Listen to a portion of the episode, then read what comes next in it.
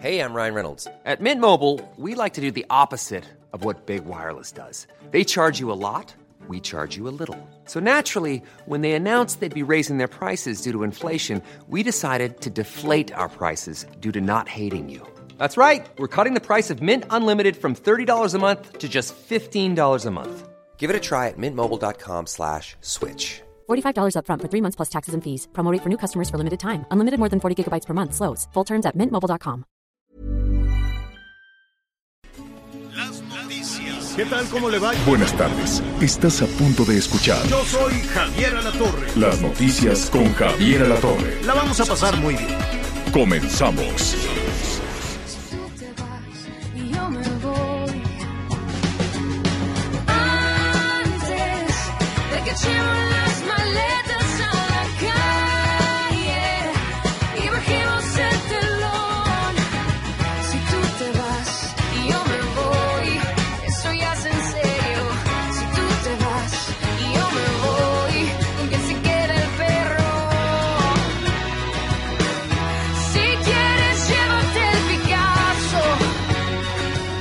pues eh, qué gusto, qué gusto saludarlo. Es Jesse and Joy.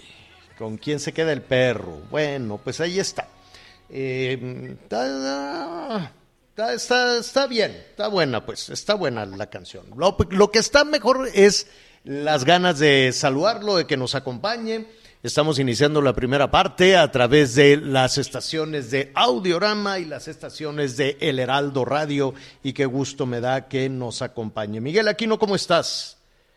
¿Cómo estás, Javier? Muy buenas tardes. Saludos a todos nuestros amigos en algunas partes del país. Buenos días y me da mucho gusto ya miércoles, mitad de semana, con mucha, mucha información. Saludos hasta Sinaloa, hasta Nuevo León. Un abrazo para todos nuestros amigos. Que vaya que la están pasando mal en este momento porque el COVID va en aumento, señor. Sí, los contagios, qué barbaridad, los contagios se siguen incrementando en todo el país. Ayer me fui para atrás, casi 14 mil nuevos contagios.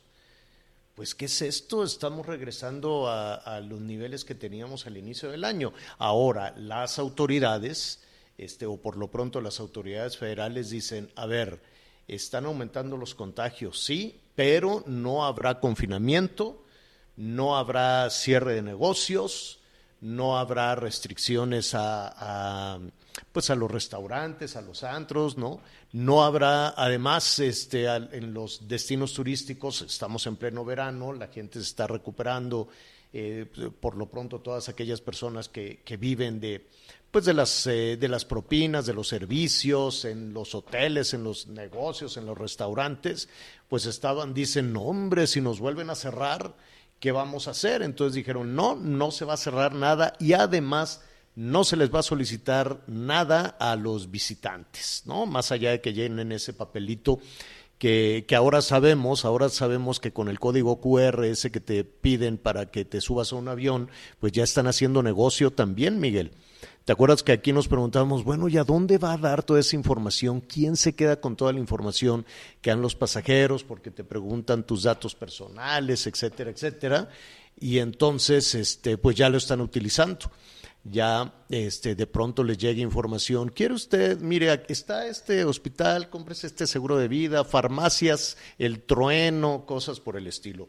En fin, cada estado deberá tomar las medidas pertinentes. En un momentito más estaremos eh, platicando también con el responsable de salud en Nuevo León para ver qué van a hacer, si va, que con, con eh, el incremento en los contagios. El gobernador, pues decía Miguel con cierta preocupación que se están incrementando los contagios, sobre todo entre los más jóvenes. Y además tenemos enfrente, pues, el regreso a clases. ¿Qué es lo que dijo el gobernador, Miguel?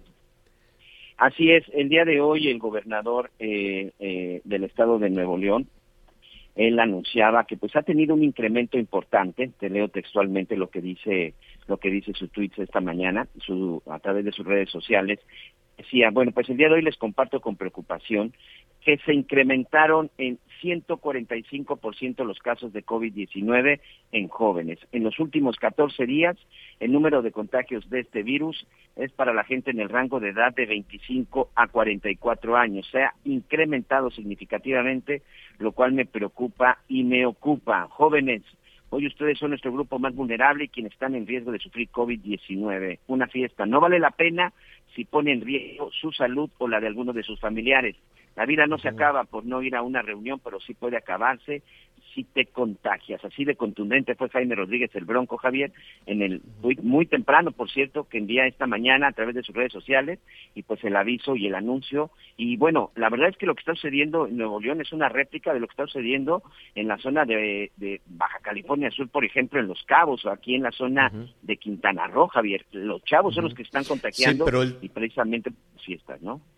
Sí, así es, tiene razón, aunque el semáforo epidemiológico, el único estado que se fueron al rojo es Sinaloa. Todos los demás están que en amarillo, alguno que otro en naranja y, eh, y de hecho ya yo creo, Miguel, que van a dejar de utilizar el semáforo. ¿no? Yo creo que, que, no sé, ya van a, van a tirar el arpa, ya nada más. te- que, te voy a, te- que te voy a decir algo, en realidad a nivel federal, no, yo, yo no le vi nunca, eh, pues nada a la estrategia de López Gatel, absolutamente nada a la estrategia de López ¿no? Gatel. ¿Eo? Solo se peleaban con los estados en relación al semáforo. El Bueno, semáforo solo fue punto de ayer el gobernador de Jalisco le dio una buena zarandeada a López Gatel, le dijo que es, en pocas palabras que qué este, falta de, no solo de talento, sino de humanidad. Y sí se dio ahí un agarrón, estuvo en Palacio Nacional, tuvieron buenos acuerdos con el presidente, finalmente se reunió, ya ves que, en la Ciudad de México solo recibían a los de Morena, ¿no? No, no recibían de, de ningún otro partido, pero ahora pues sí, ya los están recibiendo. Y entonces este, hablaron de todo este tema de violencia, tuvieron un acuerdo, hablaron de la situación de violencia que hay este, entre, entre Zacatecas y Jalisco y de que van a enviar más efectivos, en fin, ¿no? A ver, también ese es otro tema que tiene que ver ahí con la, con la seguridad. En tanto establecemos la comunicación con nuestro primer invitado, fíjate que a propósito de todo este tema de la pandemia de López Gatel, de la inseguridad que ya tiene unos números impresionantes, del espionaje, en fin, de todas estas este, situaciones, eh, me, llama, me llama muchísimo la atención ah, eh, en una publicación que se llama Business Week. eh, pues también se habla de, de México, ¿no? También se estaba hablando de México y hay un editorial muy interesante que vaya, a nadie le gusta ser eh, criticado, mucho menos a, a, las autoridades federales ni estatales, y mucho menos que se, que, que, se hable en el extranjero. Pero siempre es muy importante tener esa comparación, esa percepción, porque podemos perder la dimensión. Es como tener tu casa en ruinas, con humedades, toda rota, desvencijada, sin pintura y te acostumbras a ello y supones que la vida así es, hasta que algún vecino te dice, oye vecino, ¿por qué no pintas tu casa, sacas la basura, arreglas las goteras, quitas las humedades porque tienes un, un cochinero de casa, ¿no? Entonces no se enoja que el, que el vecino enfrente nos haga ver la realidad. Y entonces, en pocas palabras, lo que dice Business Week es que dice, en México es, es un país extraño, dice, porque es como si no pasara nada. Así lo que dice eh, en, en, en, Business Week, en, en esta eh, publicación. Eh, cierran los ojos como si no pasara nada. Dice, es uno de los países más golpeados por la pandemia y no hacen absolutamente nada. Yo le agregaría a que vamos normalizando cosas como la inseguridad, cifras como el, el, exceso de, de, mortalidad, que a ver qué argumento vamos a tener con ese medio millón, hasta el momento medio millón de personas muertas en un exceso de mortalidad que tampoco se le pueden atribuir al, al, al COVID. Porque de COVID ya con acta de defunción de SARS-CoV-2 y de COVID ya tenemos también un número mucho más grande al que dice López Gatel. Y a ese súmale también los números que recientemente están, unos números de horror, Miguel, de los homicidios en todo, en todo el país y diría Business Week, y hacemos como, como que no pasa nada. Pero hoy falló el aeropuerto, por ejemplo. Un aeropuerto que está calificado como uno de los peores del mundo, el aeropuerto de la Ciudad de México, falló. Dice, no, bueno, es que hubo un problema entre radares. Imagínate que fallen los radares de la torre de control. No, Dice, no, pero no es bronca del aeropuerto, es bronca de quién sabe quién, pero fue nada más un ratito. que qué? En ese ratito se puede generar una tragedia, Miguel. ¿No? Sí, sin duda, Javier. Y ahorita sí. vamos a revisar el tema. Este, ya está con nosotros eh, el está- secretario de Salud. exactamente, ya está con nosotros el secretario de Salud, eh, Manuel eh, de la O Cavazos. Estábamos- iniciamos, secretario. Primero te saludamos con muchísimo gusto. Gracias por atender nuestra llamada y estamos muy pendientes para informar a nuestros amigos que nos sintonizan allá en Nuevo León, en Monterrey y en todo el país de este incremento en los contagios. ¿Cómo estás, secretario? Buenas tardes. Muy bien, muy buenas tardes, Javier. Un gusto saludarte y un saludo a todo el auditorio. Oye, ¿qué harán con este incremento en los contagios? El gobierno federal, déjame poner un poquito en contexto, desde ayer el gobierno federal decía no al confinamiento, no vamos a regresar, al cierre de negocios tampoco, ni le vamos a pedir a los visitantes extranjeros ningún comprobante de vacunación ni, ni nada, que pasen todos. ¿Qué, qué, qué harán ustedes en Nuevo León? La verdad que estamos muy preocupados, muy preocupados porque hoy tenemos una gran tercera ola. El número de personas que son ahorita vulnerables es muy grande, muy grande en Nuevo León. Es la población económicamente activa y ahorita te escuchaba porque tú viajas a otros países y te piden eh, que lleves una prueba o que tengas un certificado de vacunación. Y aquí nosotros no, y llegan a Cancún pues muchísimos vuelos internacionales de otros países que hoy nos traen otras nuevas variantes de SARS-CoV-2. Una variante Delta que está predominando en muchos países de aquí en- en Nuevo León, pues también tenemos muchos casos y también México es la variante predominante que es altamente contagiosa, altamente contagiosa esta variante Delta y que hoy está afectando a un gran número de personas. Hoy vamos a tener una tercera ola pues eh, grande, ya la veíamos venir en otros países, eh, hoy tenemos que, eh, si bien la población está cansada, está aburrida, eh, ya quieren avanzar y a veces Oye, oye, secretario, pero habíamos puesto todas las esperanzas en la vacuna. ¿Qué pasó entonces? Sí, ahora, aquí algo importante. La vacuna protege, pero todavía el porcentaje de personas vacunadas con esquemas completos no es suficiente. No han llegado vacunas eh, suficientes eh, a, las entidades federativas. Es un problema complejo porque no hay una ¿Qué, producción. qué porcentaje de población tienen ustedes vacunada, por lo menos con el esquema Con completo? el esquema completo, 22%. No, es muy Eh, poquito. es, eh, muy poco, alrededor de 800 mil personas de 5 millones 700 mil. Entonces tenemos un grupo de adolescentes, eh, jóvenes, adultos jóvenes, que es un grupo muy importante, que es el grupo vulnerable, que están en las reuniones, que van a las fiestas, que llegan a la fiesta y empiezan a cantar, bailar, a selfie, y ellos van y contagian a, a su familia. Hoy estaba leyendo un artículo cómo la, esta variante Delta te contagias un día en la noche y para la mañana ya estás contagiando ah, después de unas horas, ya contagias a tus seres queridos y a veces no tienes síntomas y ya empiezas a contagiar. Ante, an- Entonces- ante esto, secretario, yo sé que tu responsabilidad es cuidar la salud de las personas, no necesariamente la salud económica del Estado, pero hay, hay un gran conflicto en ese, en ese sentido, ¿no? Porque los negocios, la gente, lo- las, las trabajadoras, los trabajadores, pues dicen ya no podemos más, ¿no? Se, nos vino encima eh, la pobreza laboral, el desempleo, las familias que cayeron en pobreza y dicen si el secretario de salud nos recomienda el confinamiento, ¿qué vamos a hacer? ¿Qué les dirías? Sí, la línea divisoria entre la economía y la salud es eh, muy delgada.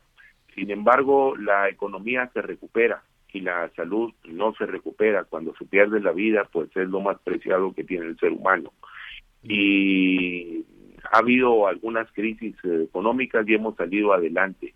Y de esta crisis sanitaria es una crisis muy compleja que posteriormente nos dejará también una gran crisis económica. Hoy tenemos que avanzar más en el esquema de vacunación más rápido para poder salvar una sociedad que hoy pues eh, eh, ha perdido miles y miles de mexicanos. Aquí en Nuevo León más de 11 mil personas fallecidas, eh, familia, amigos, amigas, personal de salud, y van a seguir ocurriendo esas defunciones porque vamos a tener una tercera ola grande que eh, va a durar algunas semanas. En que empiece Te, están preguntando, secretario, perdona que te, que te interrumpa, te están preguntando, ¿qué le va a sugerir este, al gobernador?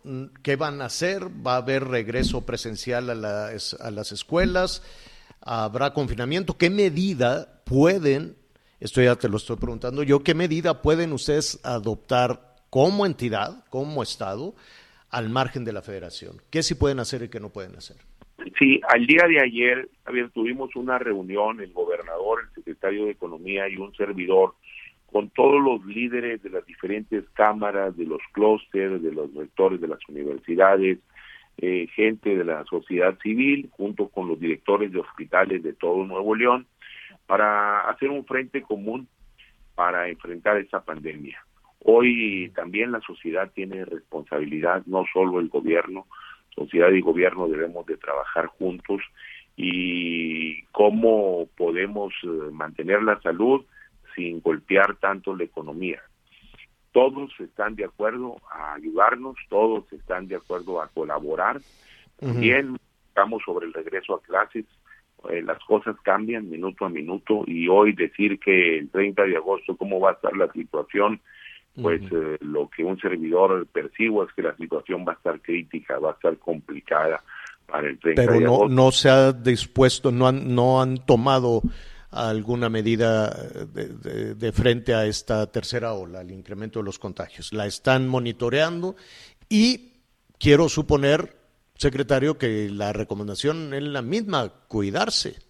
¿No? Así es, evitar así es. evitar estas aglomeraciones, en fin, una situación difícil cuando una trabajadora, un trabajador tiene que ir al transporte público, tiene que atender en alguna tienda, tiene que ir a la maquila, tiene que hacer tantas cosas. Es, es complicado, pero bueno, las medidas básicas de higiene, me imagino.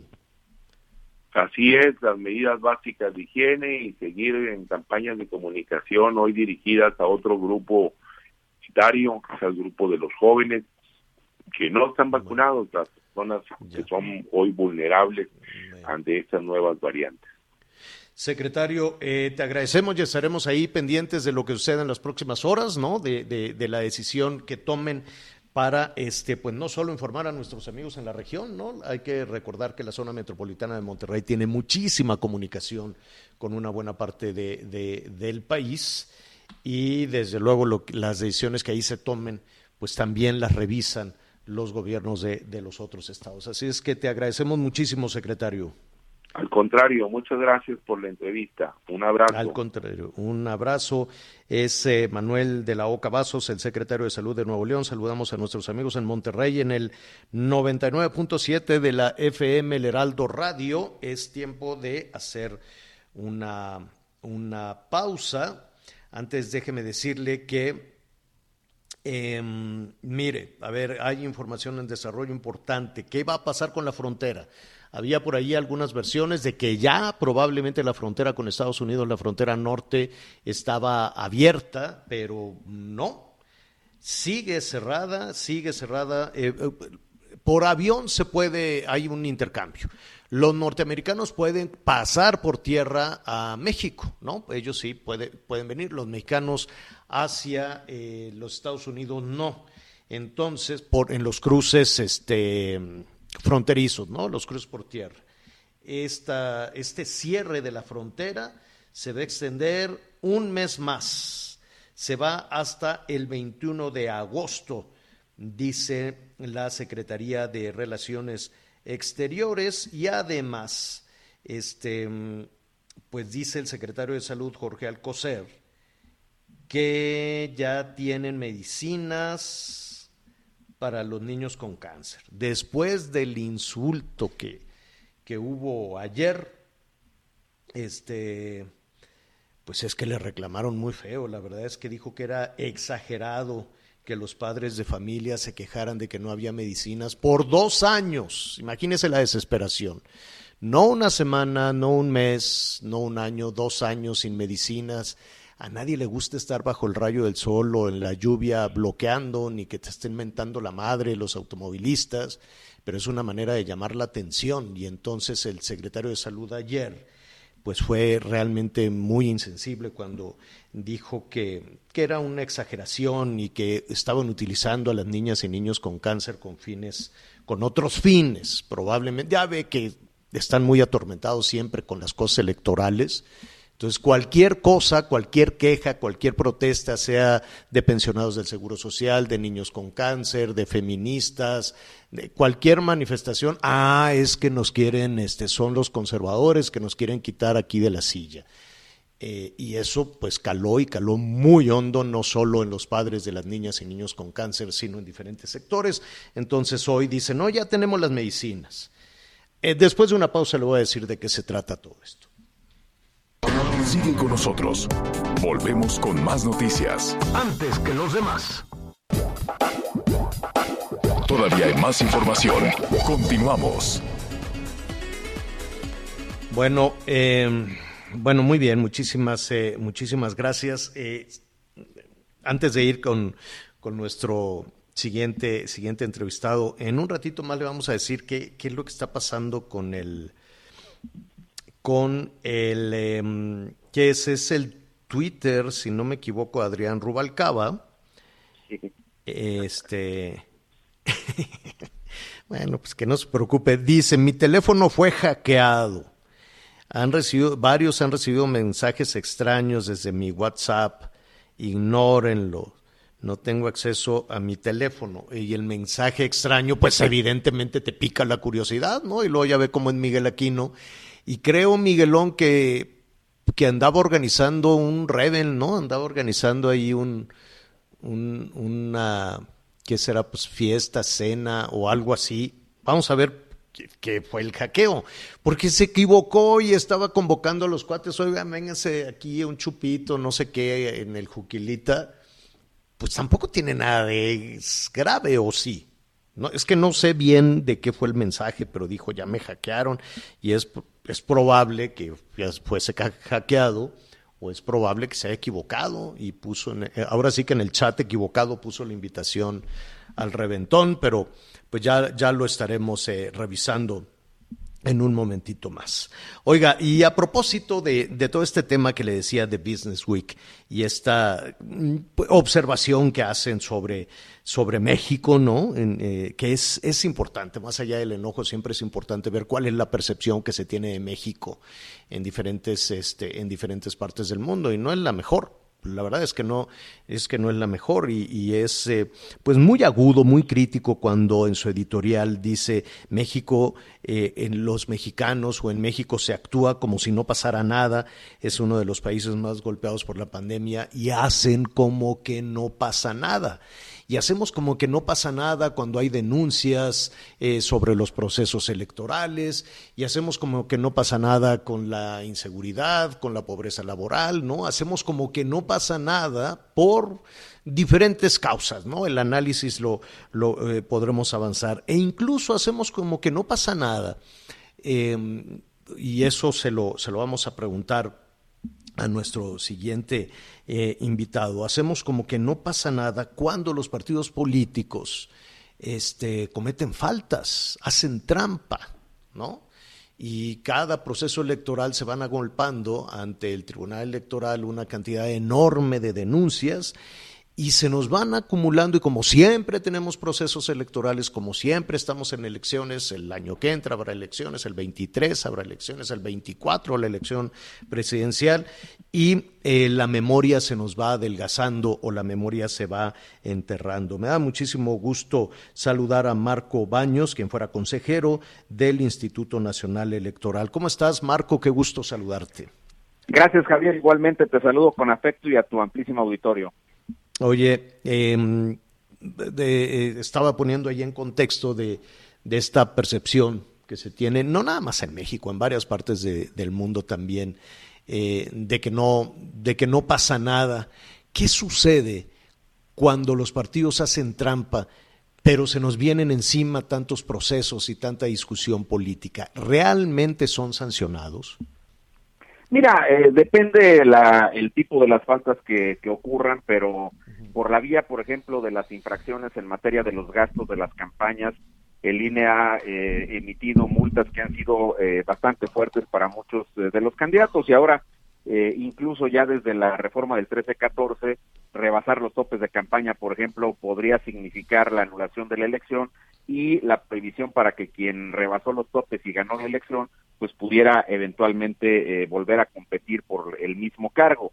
Hay otro tipo de infracciones. Ahora tenemos de moda eh, concretamente lo que está pasando con el Partido Verde, que ayer se filtró eh, que ya el INE tiene preparada una, una resolución en la cual se podría sancionar lo, lo que aconteció el día de la jornada electoral con los famosos influencers, más de 90 influencers que eh, se prestaron y que eh, por declaraciones de varios de ellos incluso se sabe que cobraron algún dinero para eh, apoyar y para eh, buscar el voto en favor del Partido Verde Ecologista de México. Lo que sabemos extraoficialmente, porque el proyecto todavía no está disponible para ser revisado, es que efectivamente el Partido Verde contrató a más de 90 influencers y que eh, les estarían imponiendo por esa situación una sanción de más o menos dos millones de dólares, es decir, poquito más de 40 millones de pesos. Y aquí es donde entramos exactamente en lo que tú eh, mencionas, Javier, y yo coincido contigo, porque al final de cuentas, si nosotros vemos el, la votación que sacó el Partido Verde y lo que le significa en términos de beneficio por el financiamiento público y por los cargos públicos que van a ocupar, pues es un Claro. hecho que... eh, Es un 40 inver- lo, lo verían como una inversión política. Pues sí, porque al final de cuentas es un gasto que está medido, que ellos eh, consideran que al imponerse la multa, pues el beneficio es mayor a lo que significa en sí misma la multa. Y es como bien lo mencionas, al final de cuentas una, una multa, un, un gasto que ellos realizan para lograr encontrar un beneficio mayor con la propia contienda electoral, ya sea porque ganan posiciones o porque el umbral del financiamiento crece en la medida que tienen una mayor cantidad Claro. de votos, ¿no? Ese es el punto es- aquí central. Es, gua- guardadas todas las proporciones es cuando un desarrollador sabe que hace trampa en alguna alcaldía de la Ciudad de México y entonces en su proyecto dice, mira, pues nada más tenemos permitido eh, levantar 10 pisos, pero vamos a levantar 20 y en el proyecto ya de una vez vamos a considerar lo que hay que pagarle a la autoridad, al que autoriza, al inspector y a tal y tal y tal y tal y lo consideran eh, dentro de la inversión, dicen al final, pues vamos a ganar más de lo que pagaremos en multas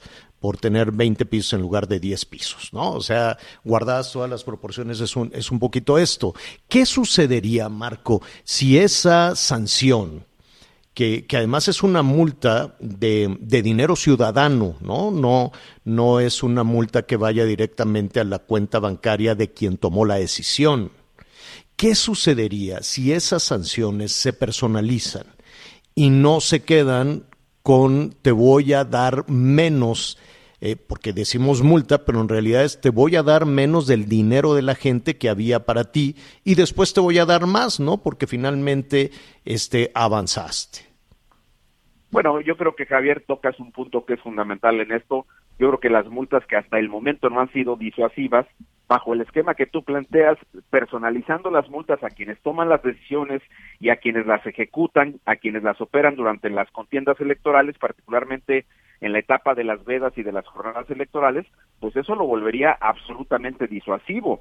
¿Quién eh, responsablemente eh, tomaría su propio patrimonio para eh, pagarlo por multas. Aquí como es una deducción ni siquiera es de dinero que ya esté en las cuentas de los partidos, sino de las administraciones públicas que se les van a entregar en los meses subsecuentes a la imposición de la, de la sanción, de ahí se va descontando el monto de las multas que imponga el INE y lo dices muy bien, dado que el financiamiento se compone esencialmente de dinero público y ese dinero se recauda de los impuestos de quienes trabajamos, pues es un hecho concreto que no eh, genera una discusión a quienes cometen este tipo de en nombre de, los partidos políticos en este caso.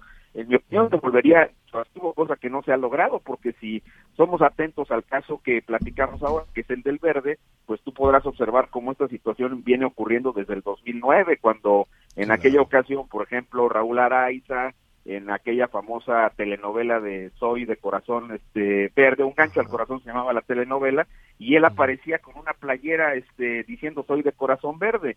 Entonces, eh, desde entonces, pues eh, venimos con la misma situación. El INE, por ejemplo, el IFE en aquel entonces eh, propuso una multa por 165 millones de pesos que el tribunal revocó. Es más, le salió absolutamente gratis al, al verde ecologista aquellas infracciones del año de 2012 y luego posteriormente pues sí hubo algunas multas, por ejemplo en el 2018 cuando los informes fueron secuenciados de todos los candidatos, de todos los diputados en funciones y senadores en funciones del partido, pues eh, hubo una multa de más o menos unos 300 millones, pero al final de cuentas pues, no ha sido disuasivo, se mantiene No, una no. actitud para encontrar mecanismos de violentar las normas establecidas para, Eh, para la veda electoral. en cada proceso sucede, eh, repiten la dosis, ¿no? Dicen, pues oye, pues le estamos invirtiendo esto y después nos van a dar más porque vamos a tener más votos y lo mismo sucedió en el 15 y en el 18 y te aseguro que en los procesos del año entrante y en el eh, en el 23 que viene la del Estado de México, te lo bueno, te lo aseguro que van a seguir con, con ese con ese tema. ¿Qué, qué a, reserva de las eh, de las decisiones que tome la autoridad eh, electoral, Marco, tu reflexión como analista político, como politólogo, como uno de los responsables en, su momento, en tu calidad de consejero electoral de este juego de partidos, em, ¿cómo ha logrado el verde eh, avanzar? Es, es, es una gran, créeme que es una gran interrogante, porque si preguntamos ahorita a nuestros amigos en todo el país, ¿me puede usted decir eh, cuál es la oferta que tiene que cumplir o la promesa que tiene que cumplir alguno de los candidatos ganadores del verde? Pues no lo sabemos. Probablemente, ah, habrá quien sí, que nos esté escuchando y dice, ah, es que el del verde me prometió esto y esto otro. Y después se va acercando al árbol más frondoso, y le caen muy buenos frutos. Eh, yo, yo, sé que eso, no, más bien te preguntaría, ¿eso es legal, es ilegal? ¿Se puede ir así por la vida política del país? Pues mira, eh, Javier, eh, vamos a decirlo con toda la crudeza de, de, del caso, porque vuelves a tocar otro tema que es fundamental para entender este tipo de, de fenómenos que se presentan. Yo diría que el Partido Verde Ecologista de México es un partido que no tiene identidad propia, que en el año de 2012 y antes antes había postulado a Vicente Fox en alianza con el Partido eh, Acción Nacional, luego postuló a Enrique Peña Nieto en alianza con el PRI y luego en el 18 ha postulado a Andrés Manuel López Obrador en alianza con, con Morena. Es decir, no hay una identidad ideológica clara del, del partido, sí hay una estrategia eh, pragmática clara, buscando, como bien lo mencionaste, creo que esta parábola que usas es muy puntual, donde se acercan al árbol más frondoso y entonces eh, los frutos que caen siempre son bastante eh, productivos, bastante provechosos para esta eh, organización política. Creo que lo que se tendría que hacer sería establecer esquemas de modific modificaciones específicas al código legal que impidan, por ejemplo, este tipo de, de situaciones donde no queda clara la oferta programática de un partido político, tampoco las eh, cuestiones ideológicas que deben defender como parte de, de, una de una sociedad. Un partido esencialmente es eso, una parte de una sociedad, y en este caso no nos queda claro exactamente qué ocurre. Y también me parece que sanciones como las que se están imponiendo de carácter pecuniario, que no son eh, por grandes que sean, en este caso 40 millones no, de pesos, no pues se queda demasiado corto para efectos del nivel de la infracción. Entonces creo que se tienen que analizar situaciones mucho más fuertes. Ahora el INE está ensayando la posibilidad de que el partido se quede un año sin los famosos tiempos de la radio y la televisión. Quién sabe eso cómo, cómo le impacte al partido político, pero me parece que este tema tiene que ser revisado en la ley en términos de una sanción más drástica como las pérdidas de los registros. Hay que decirlo con toda claridad. Eh, finalmente, Marco, ¿sabes qué pasará con eh, las eh, celebridades, los, los famosos que a través de sus redes sociales recibieron el dinero del Partido Verde para promocionarlo en la veda electoral? Todavía no sé qué va a ocurrir, Javier, porque no está disponible el proyecto, así que no no se ha filtrado exactamente qué es lo que el INE ha decidido con relación a los influencers que se prestaron para este tipo de cuestiones, pero eh, vamos a ver ahora que presentan el proyecto, la sesión es el día de mañana justamente, entonces hoy tendrá que circular este proyecto de resolución del INE para saber exactamente qué es lo que están planteando. No hay, eh, este, digamos, hasta ahorita una información oficial y no quisiera adelantar eh, algún dato que resulte erróneo. Perfecto, muy bien. Nada más una cosa, en las, en las eh, disposiciones legales en, en materia electoral, este, ¿pueden ellos, eh, una celebridad, decir, bueno, pues, si me das un dinero, yo digo que voten por ti? Este, que si le dan un millón de pesos, un millón de dólares, en realidad no sé cuánto, creo que era un millón de pesos, eh, lo, lo vamos a checar, no, no, no lo tengo con certeza, pero ¿eso es, es legal? Mira, es como los grupos musicales cuando estás en los actos de campaña que Ah, claro, aparecen que en los llevan mítines. ahí a cantar. Ah, Exactamente, y entonces hablan y vota por el candidato tal o por el partido tal. El problema aquí es que es una infracción cometida en la en la veda electoral. Este es el punto central. Fue en los días estrictamente prohibidos, donde igual que ocurrió con el con el proceso electoral del 2015 que apareció el Pío Herrera el día de la jornada llamando a votar y otros personajes muy destacados, pues aquí ocurrió exactamente lo mismo con los influencers el día previo a la jornada. Oye, y en el jornada, 2015 los, los famosos tuvieron que pagar algo o tampoco pasó Sí, nada. hubo, hubo algunas multas ahí, no, chiquitas por cierto, ¿eh? No, no estamos hablando de cosas este, grandes, sino algunas multas pequeñas que incluso dudo que las hayan pagado ellos, sino quizá las haya eh, pagado el, el propio. Partido Verde. Verde le dijeron, no, pues bueno, que yo te doy la lana. Póngase a mano. Marco, qué gusto saludarte. Gracias, Javier. Te mando un abrazo y a tu auditorio. Muchísimas gracias. Al contrario, es Marco Baños que, como siempre, nos, nos da orientación sobre este tema. Bueno, eh, hay información de los estados.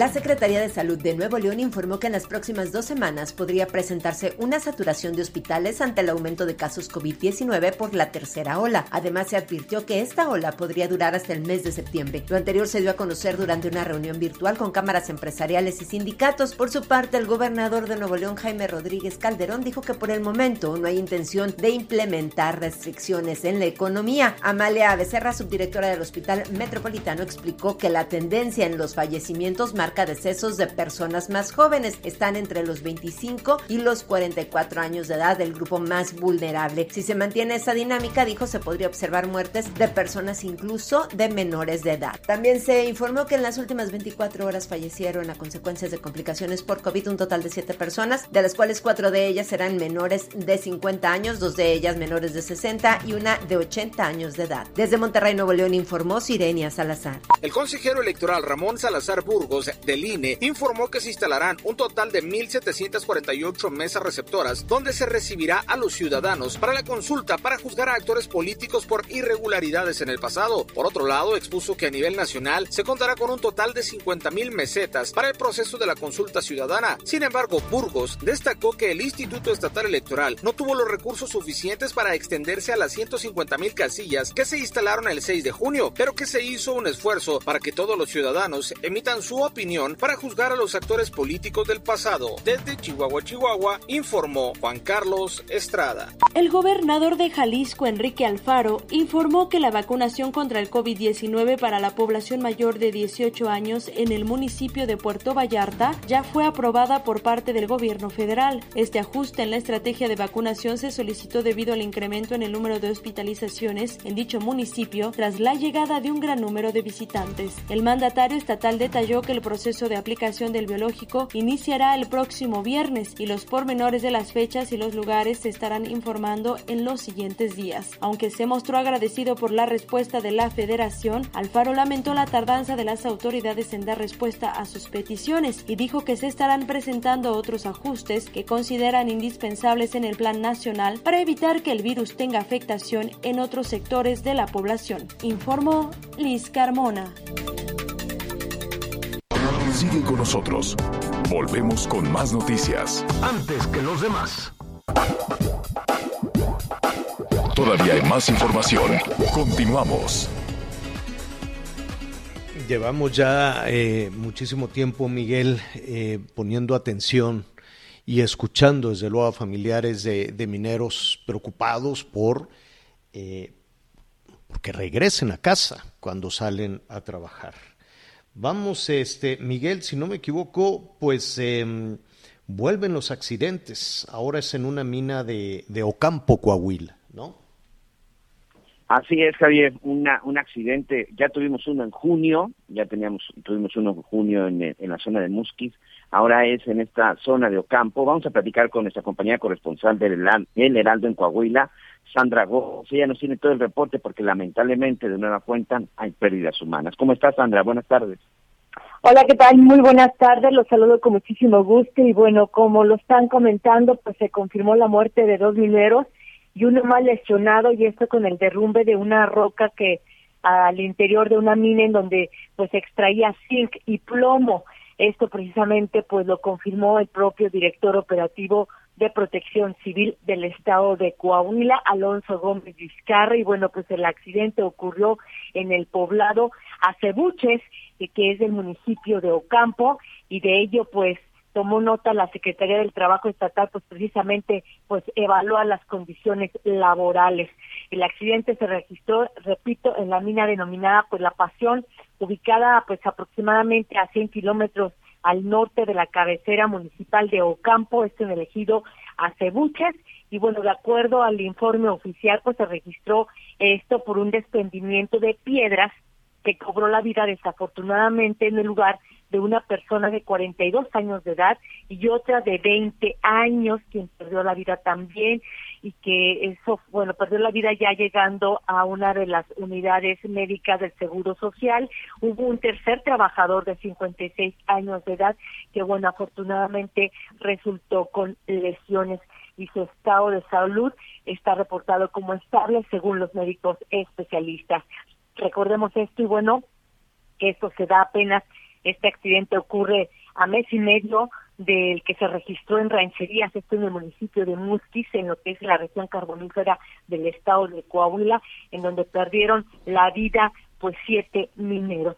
Así que bueno, desafortunadamente se siguen dando estas cosas y pues de antemano ya en repetidas ocasiones siempre Sí. los medios de comunicación hemos estado repitiendo las condiciones tan inhumanas en las cuales trabajan estas personas que prácticamente las tienen en el olvido y que parece ser que las autoridades no han puesto un freno, no han hecho nada al respecto. Los familiares de estas personas pues no tienen de otra cosa eh, a qué dedicarse y por eso en esa zona carbonífera pues la mayoría de las personas pues se dedican a la mina. Entonces no tiene otra fuente laboral desafortunadamente en esos lugares. Bueno, repito, desafortunadamente se da una mala noticia más acá en lo que es en el estado de Coahuila. Javier, Miguel. Sí, qué tremendo, qué tremenda este, situación. Eh, ¿Qué ha dicho, qué ha dicho la autoridad? Eh, apenas se va empezando con esto. ¿Qué dicen los, los eh, familiares de, de los trabajadores?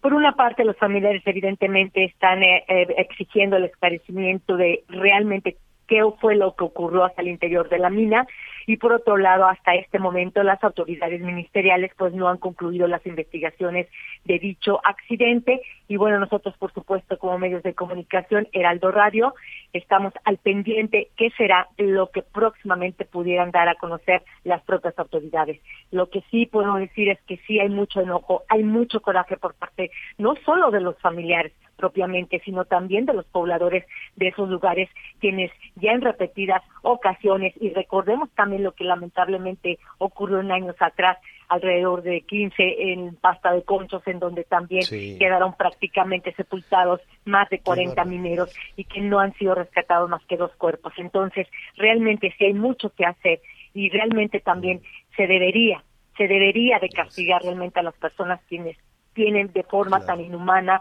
y sabemos en las condiciones o no se saben realmente las condiciones cómo Claro. laboran estas personas y que Exacto. lamentablemente no alzan la voz, pero por miedo, por miedo de quedarse de sin trabajo, vaya, y esa es una de las partes en las cuales que son sensibles para estas familias que viven en condiciones de plano muy pobres y que realmente se debe de hacer algo al respecto, Javier.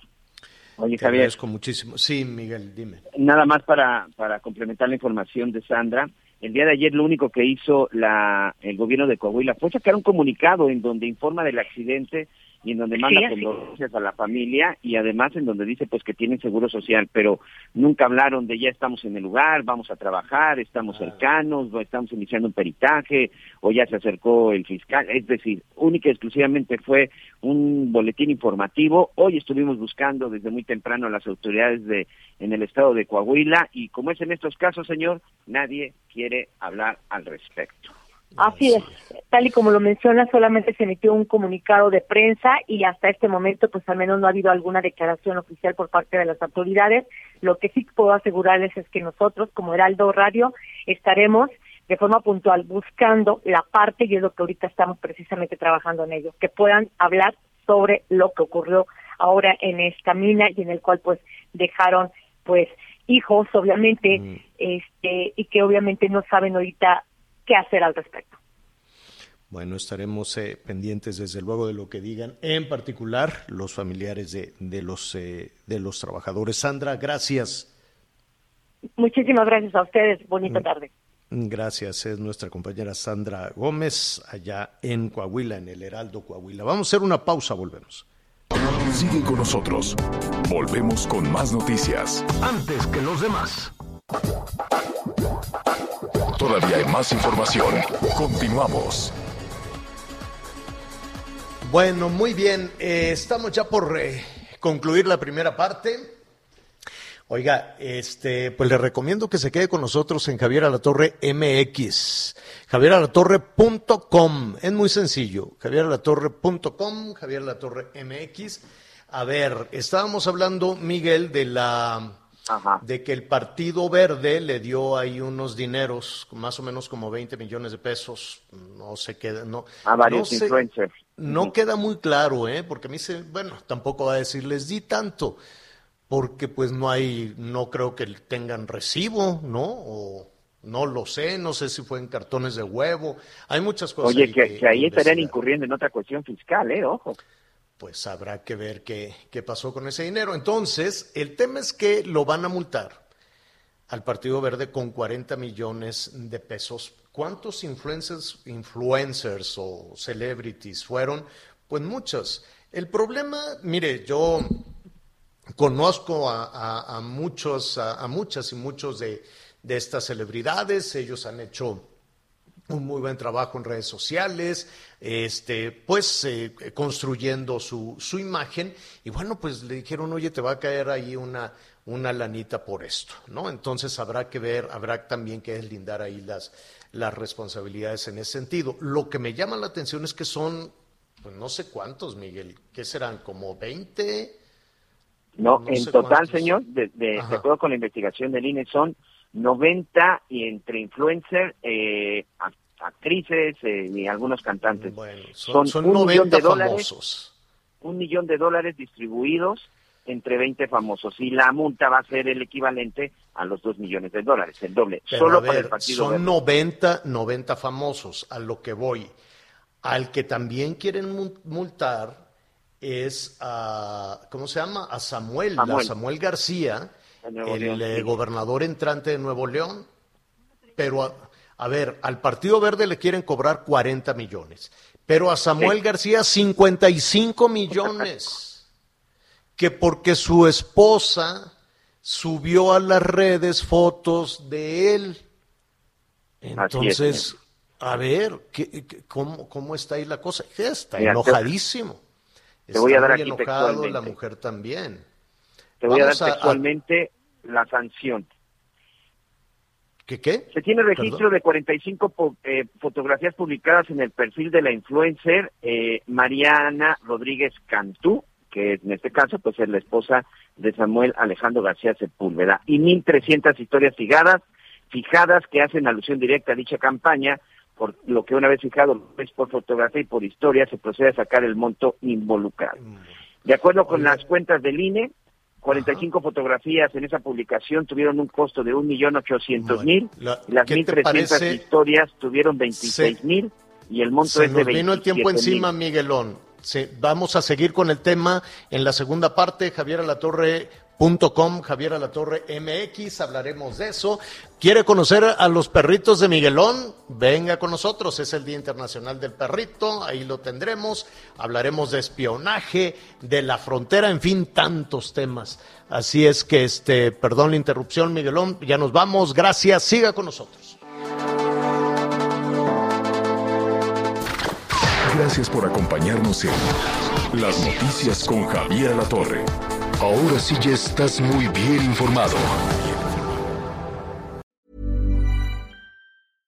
Imagine the softest sheets you've ever felt. Now imagine them getting even softer over time. That's what you'll feel with Bowl and Branch's organic cotton sheets. In a recent customer survey, 96% replied that Bowl and Branch sheets get softer with every wash. Start getting your best night's sleep in these sheets that get softer and softer for years to come. Try their sheets with a 30-night guarantee. Plus, get 15% off your first order at bowlandbranch.com. Code BUTTERY. Exclusions apply. See site for details.